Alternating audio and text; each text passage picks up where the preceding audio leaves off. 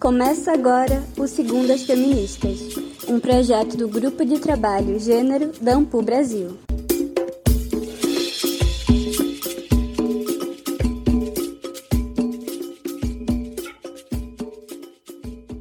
Olá a todas as pessoas que nos acompanham. Sejam muito bem-vindas ao nosso canal de História Online. Eu sou Andréa Bandeira, historiadora e professora da Universidade de Pernambuco. E eu sou Cauana Sopelsa, doutora em História pela Universidade Federal da Grande Dourados. Juntas, apresentamos esse podcast que divulga pesquisas e amplia o alcance das narrativas sobre mulheres, gêneros e feminismos.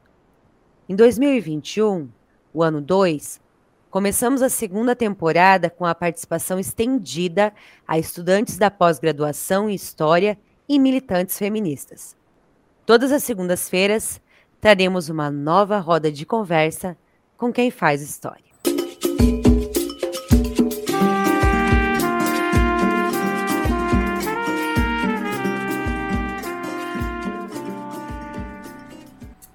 Em 2019, comemoramos o cinquentenário do livro A Mulher na Sociedade de Classes, Mito e Realidade, da feminista Releiette Safiotti em meio aos questionamentos sobre a reforma trabalhista do governo Temer, que retirara direitos caros, direitos conquistados, precarizando ainda mais as mulheres. Esse debate se alavanca e se acalora com a possibilidade do retorno do governo popular do ex-presidente Lula e a possibilidade de revisão dessa reforma. Para as mulheres, historicamente, a dupla exploração do trabalho sempre foi uma realidade e se constituiu socialmente o apagamento dessa exploração sob o aparato da subordinação feminina. No episódio de hoje, para conversar sobre o inquietante debate do trabalho feminino na sociedade de classes e da principal estudiosa do tema, a feminista brasileira Releiette Safiotti, o Segundas Feministas recebe Natália Pietra Mendes. Natália é doutora em História pelo Programa de Pós-Graduação em História da Universidade Federal do Rio Grande do Sul, onde se licenciou na mesma área. Retornou como professora na mesma universidade e atualmente atua no Departamento de História, no mestrado profissional em Ensino de História e no programa de pós-graduação em História. Investiga e leciona temas vinculados à história das mulheres História do Feminismo, Ensino de História, Teoria e Metodologia da História. Bom dia, Natália! Estamos felizes em recebê-la para esta roda de conversa. Para começar, fale sobre você para quem nos escuta. Como as histórias que você conta são também a tua história. Bom dia, Andréia, colegas.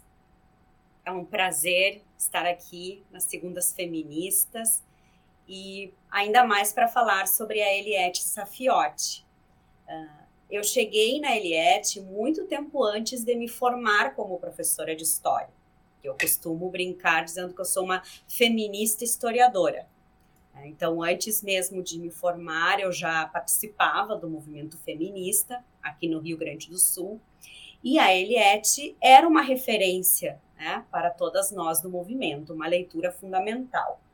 Uh, e ao longo do curso de história, sempre me indagou muito essa pergunta de onde estavam as mulheres, e principalmente o que nós sabíamos sobre a história do movimento feminista. Eu me formei no começo dos anos 2000, então ainda havia pouca produção, em especial sobre essa história mais recente do feminismo no Brasil.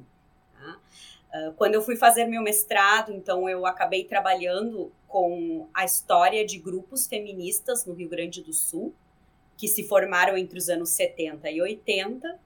E a partir da consulta a esses documentos aparecia muito o nome da Safiotti, junto com o nome de outras feministas, como Rosemary Muraro e Carmen da Silva.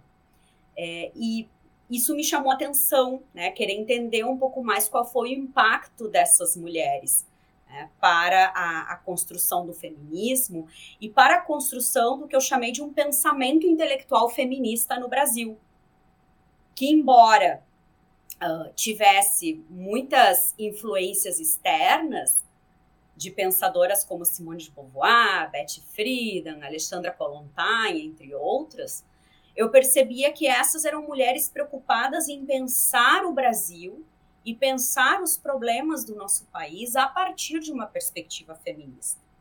É, foi a partir disso, um pouco dessa trajetória ativista e de pesquisadora, né, que me constitui como professora, como feminista e como historiadora, que eu cheguei na minha pesquisa de doutorado, né, defendido em 2008, uh, ah, que se intitulou na época com a palavra O Segundo Sexo. Né, Percursos do Pensamento Intelectual Feminista no Brasil dos anos 60.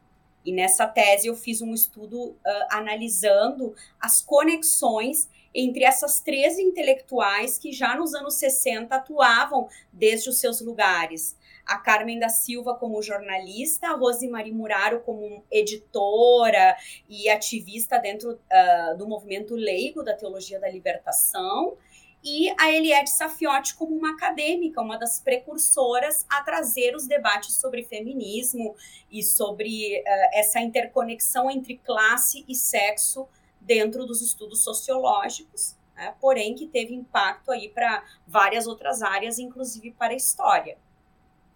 Obrigada, Natália, por aceitar o nosso convite, participar desse episódio Segundo as Feministas com a gente.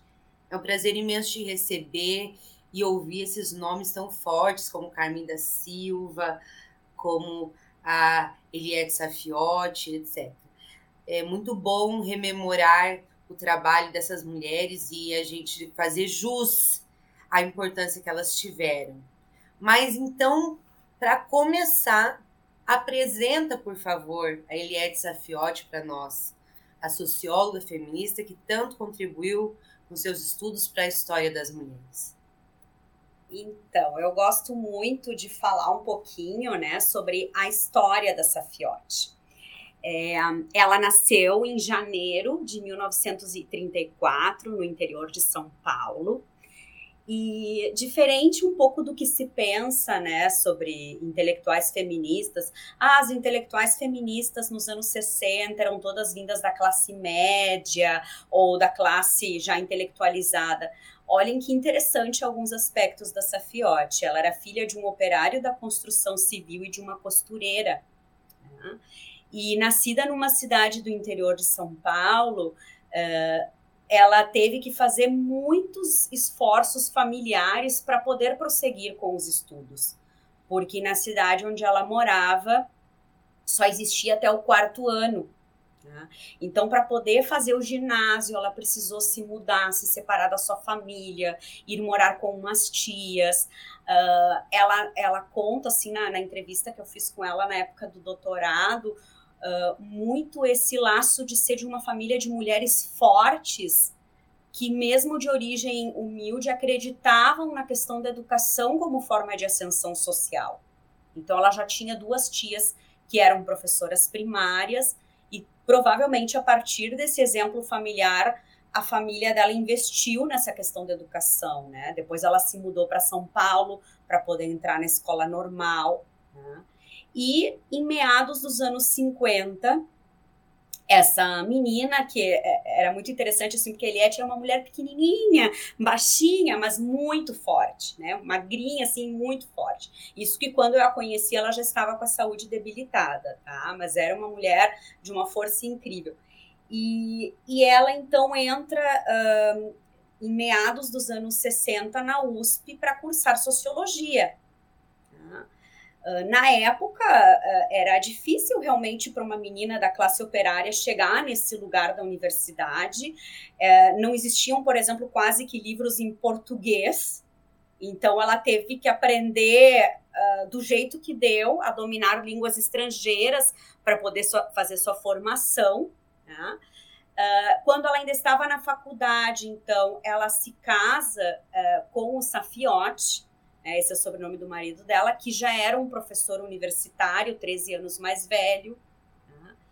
E a partir daí ela começa também a pensar nessa possibilidade de investir numa carreira universitária.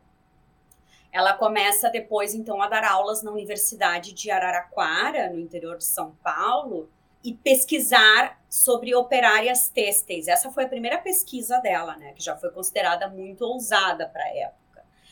E ela então procura o professor Florestan Fernandes para saber se ele poderia orientá-la na tese. E ele diz: "Não, eu acho que tu podes partir desse trabalho das operárias têxteis, mas para falar de maneira mais ampla, talvez sobre a condição da mulher brasileira". E a partir daí ela começa então a produzir né, o texto uh, da mulher da na sociedade de classes, que ela queria defender como tese, porém uh, o Florestan convenceu a que ela apresentasse como uma tese de livre docência, né? Na época tinha essa possibilidade de, de apresentar direto a tese de livre docência. E ela defende então esse trabalho em 67, né? Foi um marco, porque uh, é o primeiro estudo assim com essa característica acadêmica de trazer esse debate sobre um, classe, uh, sexo e, inclusive, os debates raciais que Eliette também incorporou na sua pesquisa, porque ela analisa num determinado ponto do livro toda a formação histórica do Brasil pensando nessa perspectiva de como ocorreram diferentes possibilidades para mulheres brancas e negras, tanto que ela acabou também sendo muito lida por outras intelectuais como Lélia Gonzalez, Luísa Bairros, né? Ela foi uma influência importante aí para gerações que vieram um pouquinho depois. Então, só para completar essa apresentação, entre as principais publicações da Eliette, ela vai depois publicar a pesquisa dela sobre professoras primárias e operárias. Esse é um livro de 69 que se chama Profissionalização Feminina, Professoras Primárias e Operárias. Em 78, ela publica Emprego Doméstico e Capitalismo. Depois, nos anos 80, do artesanal ao industrial, a exploração da mulher. Então, a gente vê assim a, a formação dela como socióloga, analisando essa perspectiva do trabalho como uhum. central para se compreender né, a, as relações de gênero no, no Brasil. E uh, já num período mais recente, ela passa também a estudar o tema da violência de gênero. Então, ela também foi uma intelectual precursora nesse sentido. As obras dela, muitas foram traduzidas, inclusive A Mulher e a Sociedade de Classes, né? É um livro importante para toda a América Latina. E, e, eu sempre comento muito a questão da importância uh, desse livro para a historiografia, porque a partir do final dos anos 70, quando as primeiras historiadoras brasileiras começam a trazer pesquisas sobre história das mulheres, Safiotti está lá, é uma referência bibliográfica obrigatória. Ela faleceu em 2010, né? e, enfim, foi uma, uma intelectual e, e feminista importantíssima para todas nós. Que determinada essa mulher. Que bom saber que ela teve toda essa garra, né? Porque ela fez tanta diferença para nós e faz ainda. Então, a gente louva todo o esforço que ela fez, né? E o, a, o quanto ela é precursora é uma inspiração, realmente. Agora, Natália, comenta para nós de uma forma mais crítica agora, para quem não conhece, ou seja, para apresentar um pouco mais do que você ainda não disse sobre o livro A Mulher na Sociedade de Classes e as contribuições, então, que a gente pode é, observar diretamente na, na questão da epistemologia feminista e da historiografia, por favor. Então, acho que uma das primeiras questões importantes é lembrar que esse livro ele foi é, publicado então em 69, né, como resultado da tese de livre docência e um período pós AI-5. Né? Então, é, esse eu acho que é um, um, um, dado importante, assim, o contexto de produção dessa obra. Safiotti, ela se filia, em termos intelectuais, ao materialismo histórico, e ela acabou, inclusive, tendo muitos problemas na questão da banca dela de livre docência, que quase passou por um processo de censura do livro por conta das suas filiações intelectuais. É, vocês imaginem um livro que traz naquele período de 69, 67 a 69, uma perspectiva feminista e materialista. Né?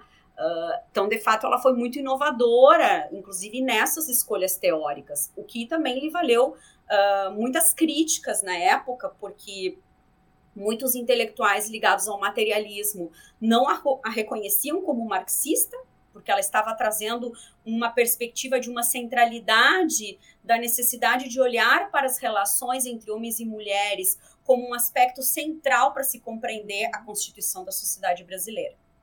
Tá?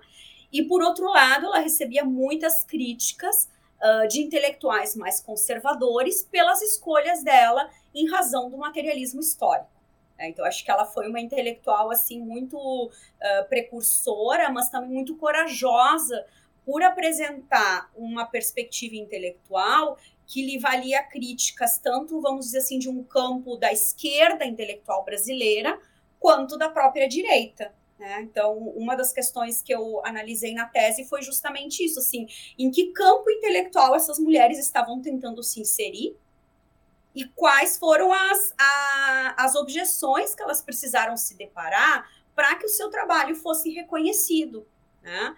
Porque a, as leituras vinham muito nesse sentido, assim, de, ah, esse é um livro de marxistas, só tem coisas marxistas, mas os marxistas dizem, não, ela não é marxista suficiente, porque vejam só, ela está trabalhando com esses temas de, de sexo, de mulheres, que é coisa de weberianos, de culturalistas, não tem nada a ver com marxismo isso que ela está fazendo, né? Então, em termos epistemológicos, eu acho que esse livro, ele traz uma ruptura com uma perspectiva de se fazer uh, ciência social, ciências humanas no Brasil, que até então predominava, né, tanto para um campo mais conservador, de apenas analisar as estruturas, sem pensar os sujeitos históricos, né, ou quando pensava esses sujeitos históricos, era a classe, né, essa classe social homogênea, universal, mas que na verdade estava ali colocada no masculino.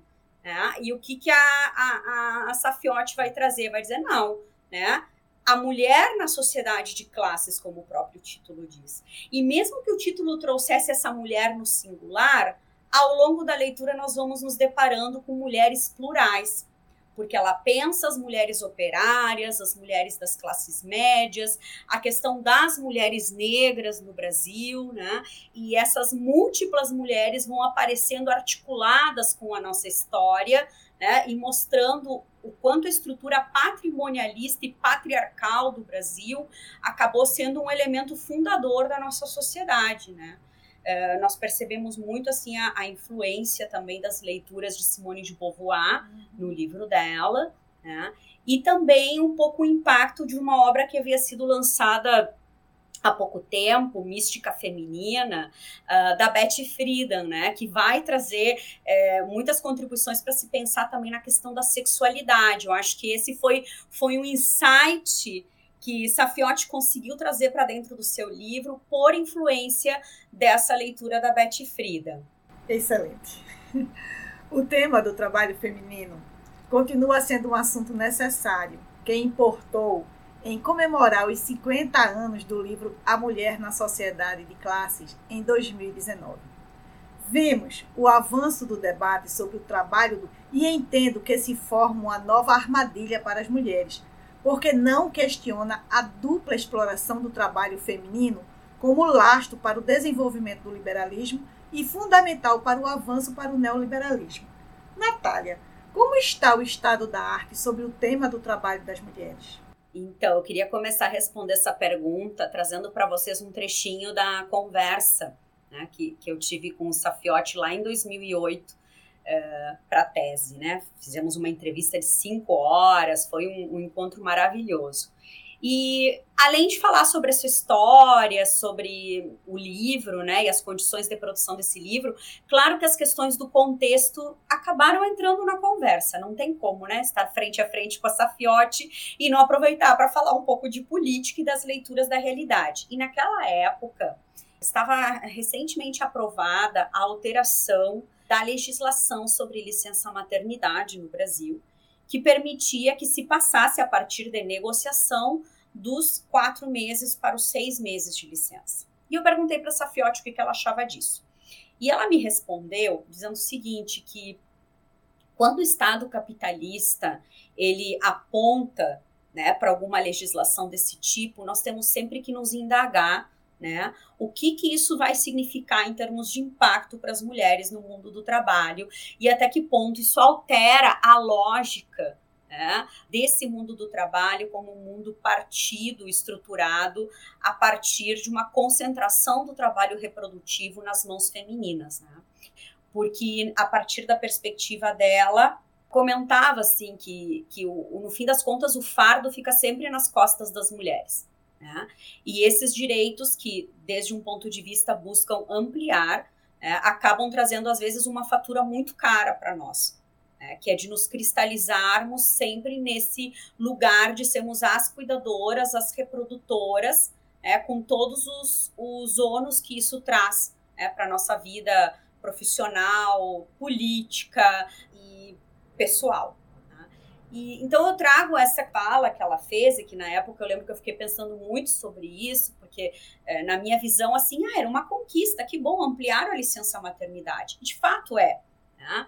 Só que nós temos que pensar assim que até que ponto essas legislações elas nos permitem, né, dentro desse marco do, do liberalismo, é, questionar essas estruturas né, que mantém o trabalho reprodutivo e a lógica do, tra do, do trabalho doméstico e do cuidado sobre as costas das mulheres e principalmente das mulheres pobres e cujos corpos são racializados, né? E, e, é no mundo. Se a gente for olhar nos países do chamado primeiro mundo do norte global, são as mulheres pobres, as mulheres migrantes, que exercem principalmente esse trabalho do cuidado, né? mesmo quando esse trabalho é terceirizado, né? é pago. Então, assim, eu acho que tem algumas intelectuais bem importantes que têm escrito sobre isso. Né? Eu separei aqui esse livro que é O Feminismo para os 99%, um manifesto da Cínzia Arrusa e a Nancy Fraser os livros da Silvia Federici, que eu acho que também é uma autora marxista que contribui para pensar sobre essa questão, o ponto zero da revolução, o patriarcado do salário, porque é fundamental que nós dialoguemos com essas autoras para pensar que sim, existem lutas políticas e tensionamentos que precisam ser feitos dentro do marco das instituições que nós temos, mas como historiadoras feministas nós não podemos perder de vista o processo histórico e as possibilidades de fato de uma reversão dessas estruturas que insistem em não discutir a divisão sexual, social e racial do trabalho. É, eu acho que essa tem sido uma questão chave aí para muitas de nós dentro dos nossos trabalhos, das pesquisas que nós conduzimos. E essa Fiote, claro, é uma inspiração para isso, né? Porque ela, digamos assim, ela abriu a portinha, né? Ela deu o pontapé inicial. A partir disso, nós podemos continuar dialogando e, claro, criticando e atualizando o trabalho dela. E principalmente colocar essa economia do cuidado e doméstica na equação da economia de mercado. Eu acho que esse é o debate necessário para que efetivamente a gente possa transformar não é, como a economia de subsistência precisa ser re-racionalizada. Bom, e neste momento né, de eleições majoritárias, qual a perspectiva de o debate em torno do trabalho feminino se tornar uma pauta nos programas de governo das candidaturas, tanto para o legislativo quanto para executivo. O que é que você tem para nos dizer, Natália? Então, uh, eu penso que há duas pautas aí que vão ser centrais para candidaturas do campo de oposição ao atual governo, que é a revisão da reforma trabalhista e a revisão da reforma da Previdência. Né? E eu costumo dizer assim que se todos perderam com essas reformas, as mulheres, sem dúvida, são as que mais perderam.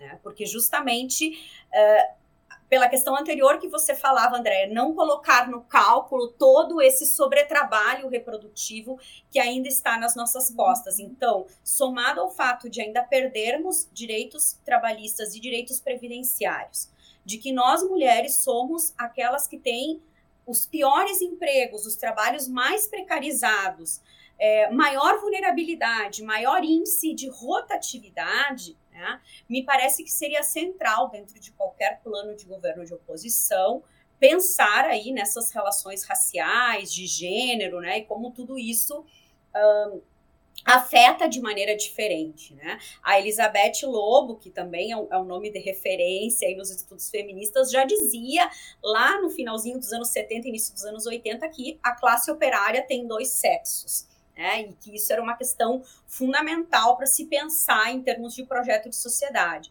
Bom, vamos pensar em termos de gênero, de sexualidade, de raça e como tudo isso vai criando diferentes vulnerabilidades sociais no que se refere tanto ao acesso ao trabalho, à manutenção do trabalho, quanto a um trabalho digno. Né? Então, essa deveria ser uma pauta fundamental. Porém, eu não vejo com muito otimismo a incorporação dessas discussões. Né?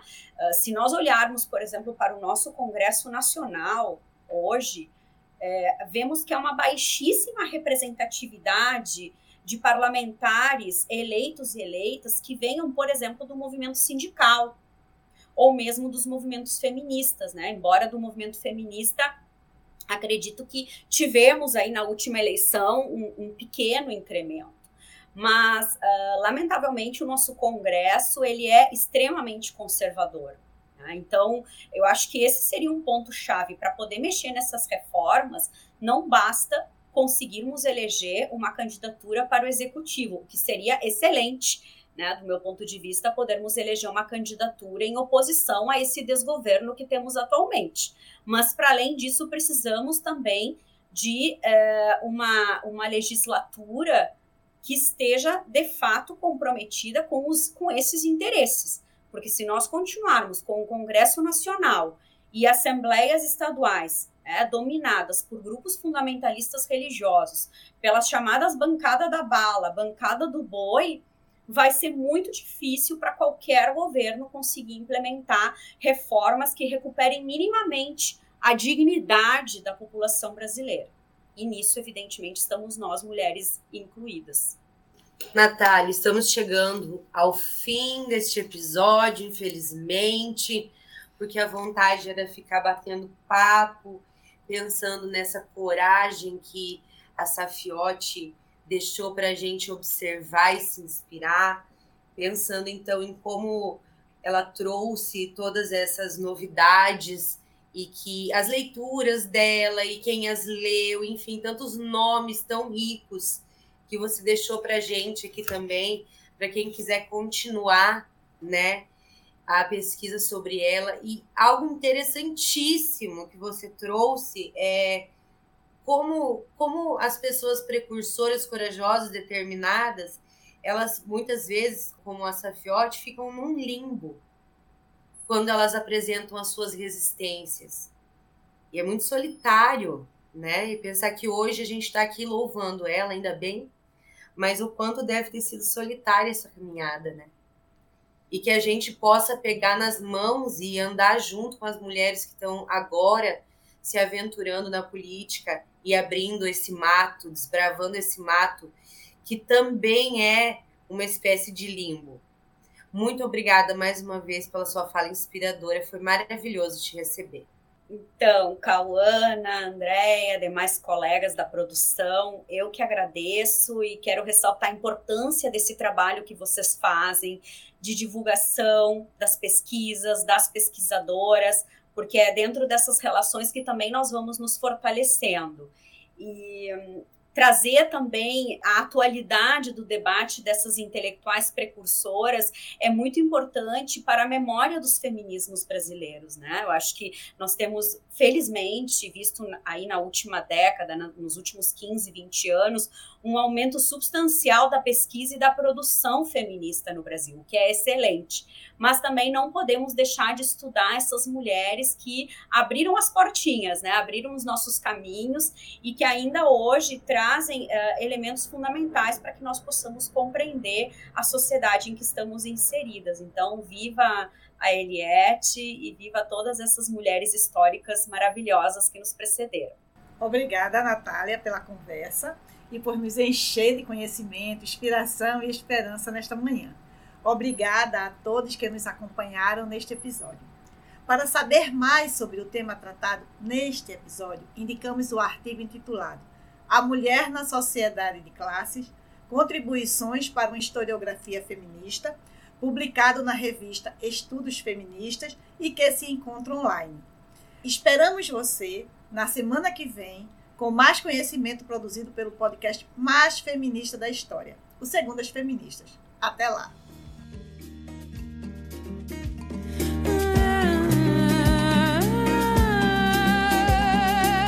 Segundas Feministas, nesse segundo ano, está preparando um novo programa para você que curte história.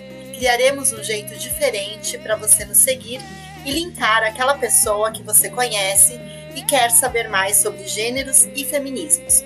Fique conosco. Juntas, juntos e juntes, somos mais fortes. Gostou do programa? Na segunda temporada tem muito mais. Não esqueça de seguir nas redes sociais e curtir esse episódio. Até a próxima!